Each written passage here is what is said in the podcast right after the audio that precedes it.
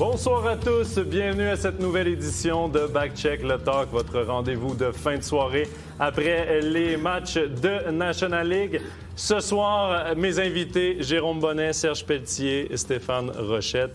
Messieurs, on va parler ce soir de la situation des contrats à Lausanne qui doit renouveler pour la prochaine saison. Également du mal-aimé à Fribourg, Yannick Heron. Que doit-on faire avec ce joueur? On va d'abord regarder, jeter un œil à la situation contractuelle des joueurs du LHC. Il y a quand même quelques joueurs à signer, sept joueurs en tout, mais c'est surtout en attaque, Stéphane, euh, qu'on devra, aura le plus de boulot. Oui, en défense, on est, on est pas mal bon. On a sept défenseurs sous contrat. On a deux gardiens sous contrat, ça c'est clair. Sept défenseurs sous contrat. Kruger reste en balance. Ça m'étonnerait qu'on renouvelle Kruger, peut-être éventuellement pour jouer à 4 contre 5, 3-4 minutes par match. À voir. Au niveau des attaquants, bien, Collier Harmon est en fin de contrat. On voit lui qui a été blessé maintenant, qui redouble d'ardeur pour obtenir un contrat. Boson est en fin de contrat également. Mackay O'Donnell, qu'on vient d'engager, qui a un contrat valable jusqu'à la fin de la saison. Son avenir est incertain. Varon, qui est engagé pour une année. Est-ce qu'on peut s'entendre sur le fait que probablement qu'il ne sera pas renouvelé, à moins qu'on le garde avec six étrangers, ce serait étonnant. Krakowskaus aussi, qui n'a pas eu un rôle énorme jusqu'à maintenant, qui est, en fin de contrat. Et puis Ken Yager, lui, qui va jouer son année d'option l'année prochaine. Ce qu'on ne sait pas, c'est si l'option est pour lui ou pour le club. Mais Ken Yager, son avenir est aussi inconnu, ce qui nous fait neuf attaquants sous contrat actuellement, cinq étrangers. Donc, il va nous manquer un étranger et euh, quelques joueurs euh, à l'avant. Donc, l'ossature de l'équipe est quand même connue du côté de Lausanne.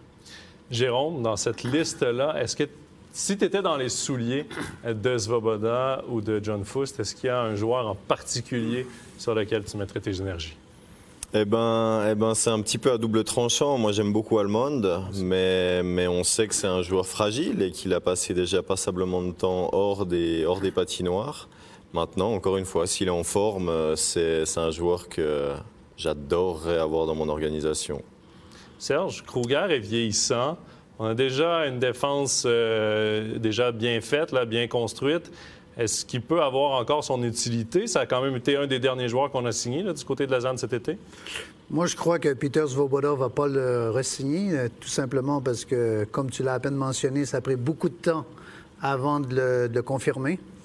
Euh, moi, le joueur que j'aime bien sur cette liste, c'est le jeune Jaguer, parce que, un, on lui a donné de l'espace et la chance, justement, euh, de jouer à Lausanne assez tôt.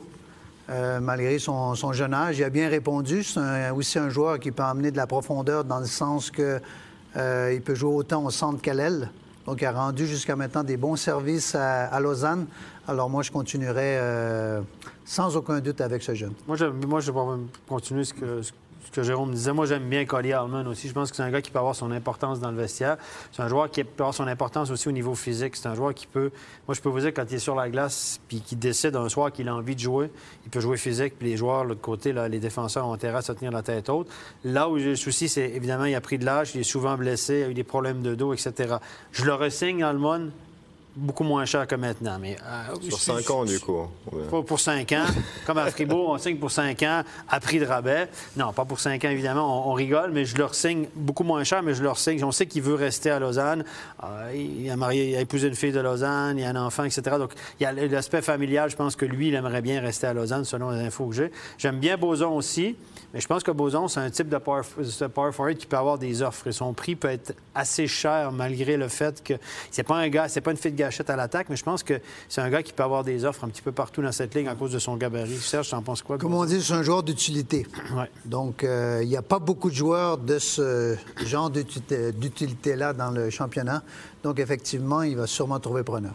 je pense il y a un nom qui manque sur cette liste et c'est une situation assez délicate, c'est Damien Ria.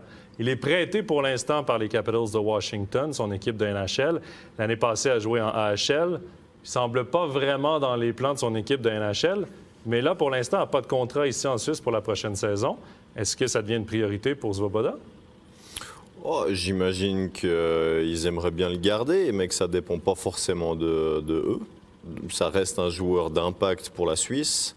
Euh, donc, bien évidemment que s'il est pas souhaité euh, outre-Atlantique, euh, il va faire le bonheur de, l'équipe qui, pour lequel il va jouer en Suisse. il va avoir des offres aussi. bien sûr. Je pense maintenant, avec le départ de Berchi pour Fribourg, Riyad devienne euh, une priorité, euh, pour Lausanne, euh, sûrement. Mais là, on parle de Lausanne, mais pour Ria, il faut dire que lui a sa carrière en main aussi, il doit prendre une décision. Est-ce qu'il signe à long terme en Suisse? Est-ce qu'il doit mettre éventuellement une croix sur la- l'Amérique Moi, du je Nord? pense que oui. Écoutez, il peut retourner en Amérique du Nord, mais je, je- je- moi, à mon avis, j'ai jamais cru que Ria pourrait jouer une fois en NHL. Honnêtement, ça reste un, un joueur qui peut marquer 15-20 buts en Suisse, qui peut être un, s'il est bien alimenté par un bon joueur de centre, on l'a vu avec Omar l'année passée, euh, qui ne jouait pas au centre, mais s'il est bien alimenté par des, il est bien encadré offensivement, ce gars-là, il, c'est une, c'est une il shoot le puck vraiment bien. Il peut jouer assez physiquement aussi. Ça reste un, un- un gars qui a une valeur certaine en Suisse et je pense qu'il devrait se concentrer sur sa carrière en Suisse parce qu'en Amérique, dire, euh, si on l'a laissé aller, on l'a signé puis on l'a loué à Lausanne, c'est qu'il n'était plus dans les plans du tout de l'organisation de Washington. Mais il est encore jeune, hein? c'est un gars qui est encore jeune, il a une certaine valeur et Lausanne pourrait peut-être essayer d'obtenir ses services pour peut-être trois ou quatre ans. Serge, quand on analyse Lausanne aujourd'hui par rapport à quand Peter Svoboda a pris l'équipe, il y a beaucoup de joueurs qui ont changé.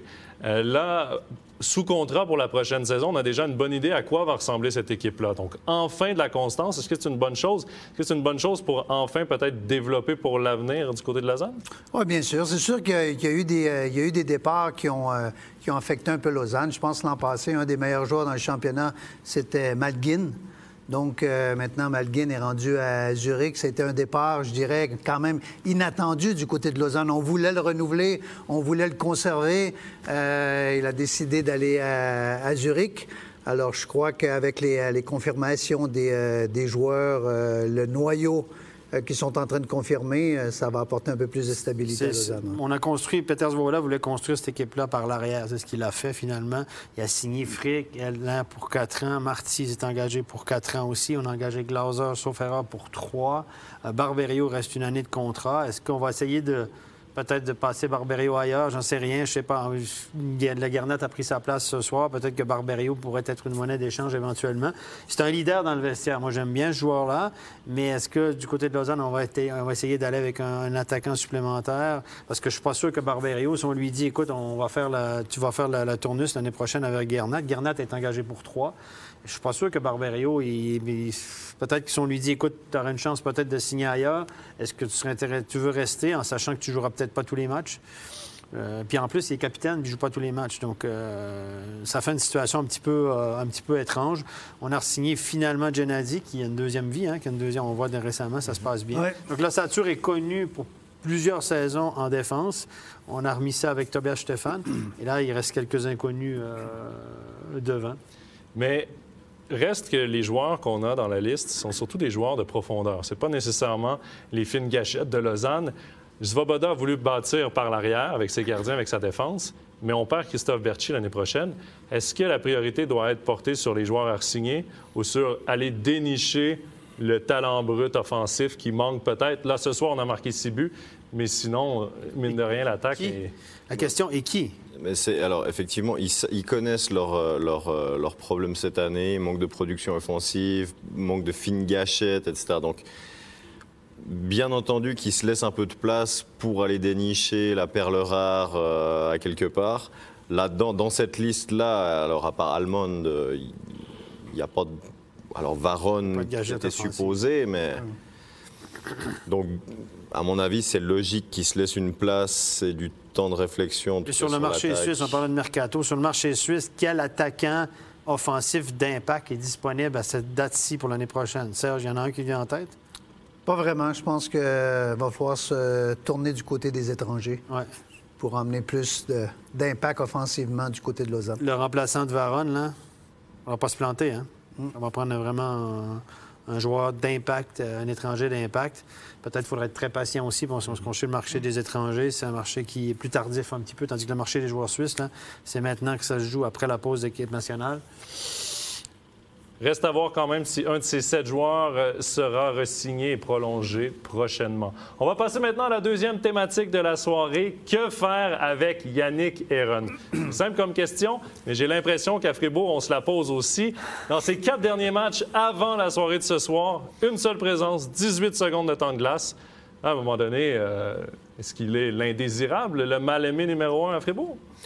Bah, écoute, qui, qui, qui soit l'indésirable mal aimé, je sais, je sais pas, il n'est pas souhaité sur la glace. En tout cas, c'est le constat qu'on peut faire euh, de par euh, son manque de constance, j'imagine, parce que ça, ça reste un joueur qui joue à son meilleur niveau, qui peut faire rêver plein d'organisations. Malheureusement, il n'y est pas assez souvent. Il ne l'a pas été souvent sa Il l'a carrière. pas été niveau, souvent. D'accord.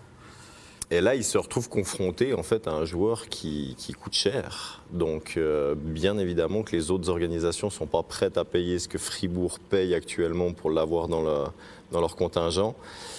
Est-ce qu'il y a des solutions? Oui, il y a des solutions, bien sûr. Est-ce qu'ils sont prêts à aller sur toutes les solutions possibles? Je ne sais pas.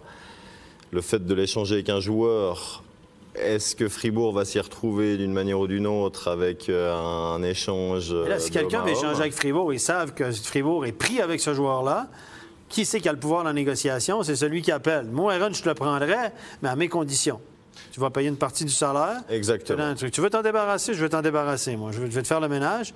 Mais là, est-ce que Fribourg a la profondeur de banc ou la, la profondeur de contingent pour se permettre? Parce que là, s'il y a deux blessés de plus à Fribourg, là, là, il n'y a plus rien derrière. là. Est-ce qu'ils ont la profondeur de banc ou de contingent pour se permettre d'échanger Aaron ou tu le gardes? À 500 000, c'est cher pour pour une assurance, une assurance tout risque, là? Hein? C'est pas une assurance bon marché, mais Assurance de luxe. est-ce que, t'as- est-ce que tu peux?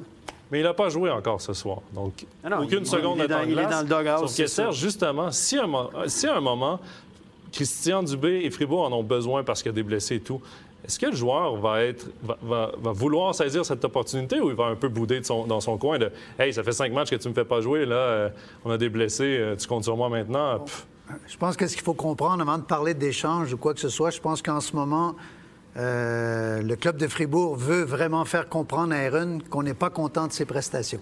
Parce que s'il n'a pas compris, là, ça, parce que là, il y a un problème. Ça, c'est l'é- ça, c'est l'étape numéro un. Ensuite, les options, les solutions vont probablement venir après. Moi, je suis convaincu aussi que euh, le directoire de Fribourg a déjà reçu un appel de l'agent de, de en Plus disant...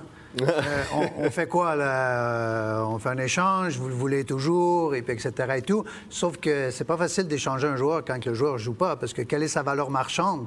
C'est pas facile de le passer. Il y a aussi l'autre option de dire, ben, nous, on, a- on démissionne avec Aaron, on laisse aller, on sauve un salaire, et puis bonne chance, et puis euh, Pas pires amis. au revoir. Mais justement, ce serait pas le moment de le mettre en vitrine un peu?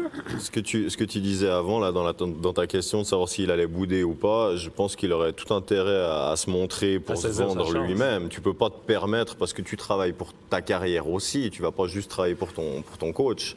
S'il a l'opportunité d'être sur la glace, il serait plutôt bien Moi, je pense que dans- dans- moi, je pense qu'à 14 équipes l'année prochaine, les gars, il y a quand même quelqu'un qui va lui donner sa chance. Ou dans deux ans, y a- en fin de contrat, il y a quand même quelqu'un qui va lui donner sa chance. Il y a quelqu'un qui va dire Ah, il est capable de shooter le puck, etc. Il va pouvoir aider une équipe à gauche. Non? Parce que, la, ouais, non, je suis d'accord avec toi, mais la problématique, c'est qu'il y a encore une année de contrat. Oui. Ça se termine pas cette année, il y a encore la saison prochaine. Ouais. Mais reste que Yannick Aaron a déjà obtenu 18 buts, 36 points à Lausanne. L'an passé, c'est 22 points à Fribourg. C'est pas affreux comme statistique. Cette année, 0 points en 16 matchs.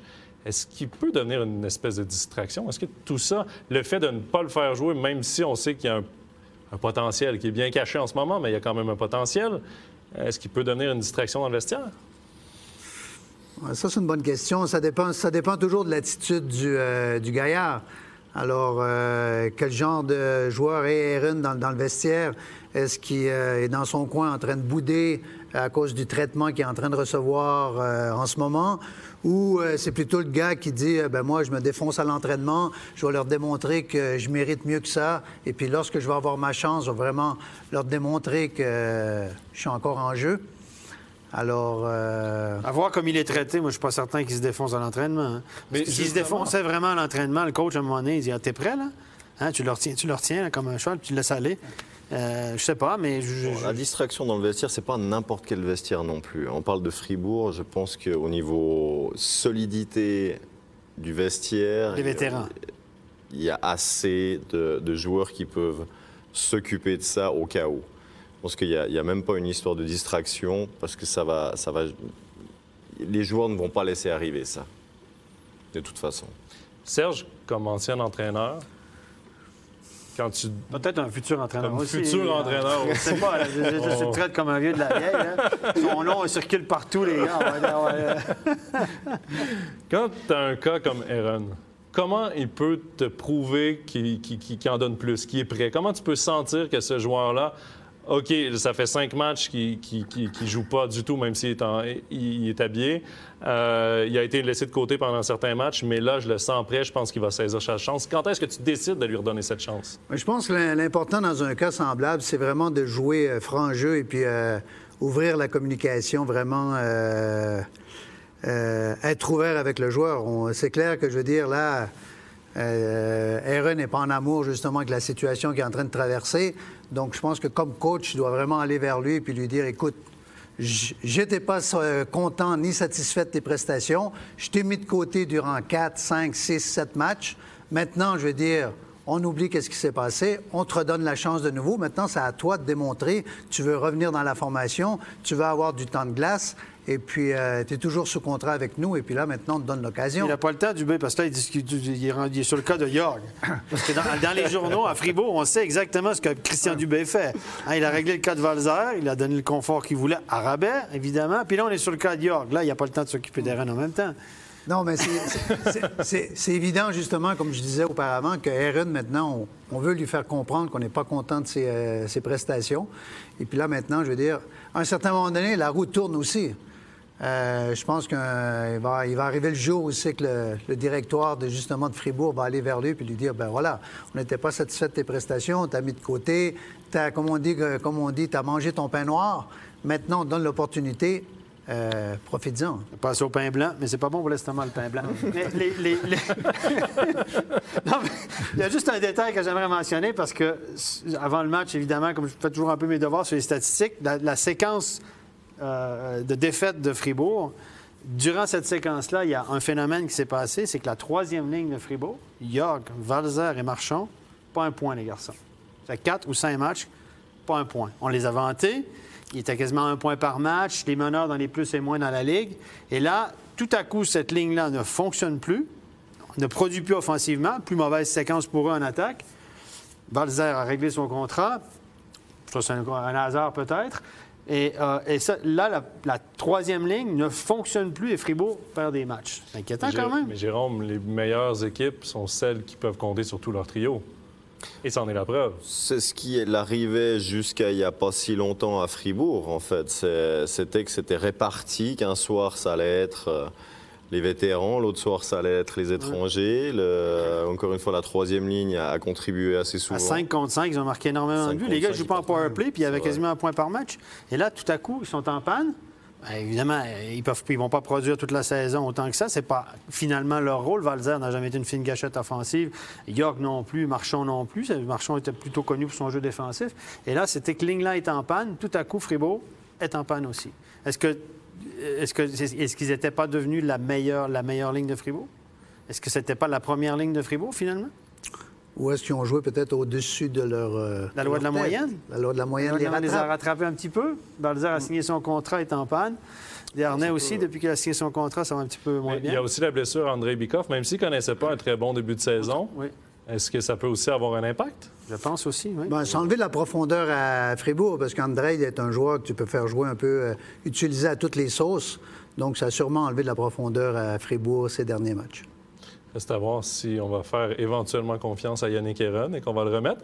Le- le- ce qui est compliqué aussi pour Aaron, c'est que c'est un joueur qu'on vantait comme un spécialiste du power play. Il joue pas. Mais quand est-ce que tu obtiens des minutes sur le power play, Jérôme? C'est quand tu les mérites? Ouais, exactement. C'est que au mérite le power play. C'est vrai que ça va certainement pas être la première étape, même s'il revient au jeu. Il va falloir qu'il prouve déjà sur quelques matchs qu'il va, il est capable de retrouver son meilleur niveau. Et une fois que ce step est fait, il aurait potentiellement la, la- la- la possibilité de se retrouver sur un power play. Mais c'est c'est pas demain à la veille qu'il sera. Merci beaucoup, messieurs, pour ce back-check, le talk. Je vous donne le prochain rendez-vous National League. Ce sera vendredi avec un derby bien et Berne sur My Sports One avec l'entourage studio. Il y aura aussi euh, la célébration pour Mathieu Chantré, son maillot qui sera euh, retiré. Jérôme Bonnet, Serge Pelletier, Stéphane Rochette, merci beaucoup d'avoir été avec nous pour cette soirée. Merci également à toute l'équipe en régie pour l'excellente réalisation de cette émission et on se dit à bientôt. Bye bye.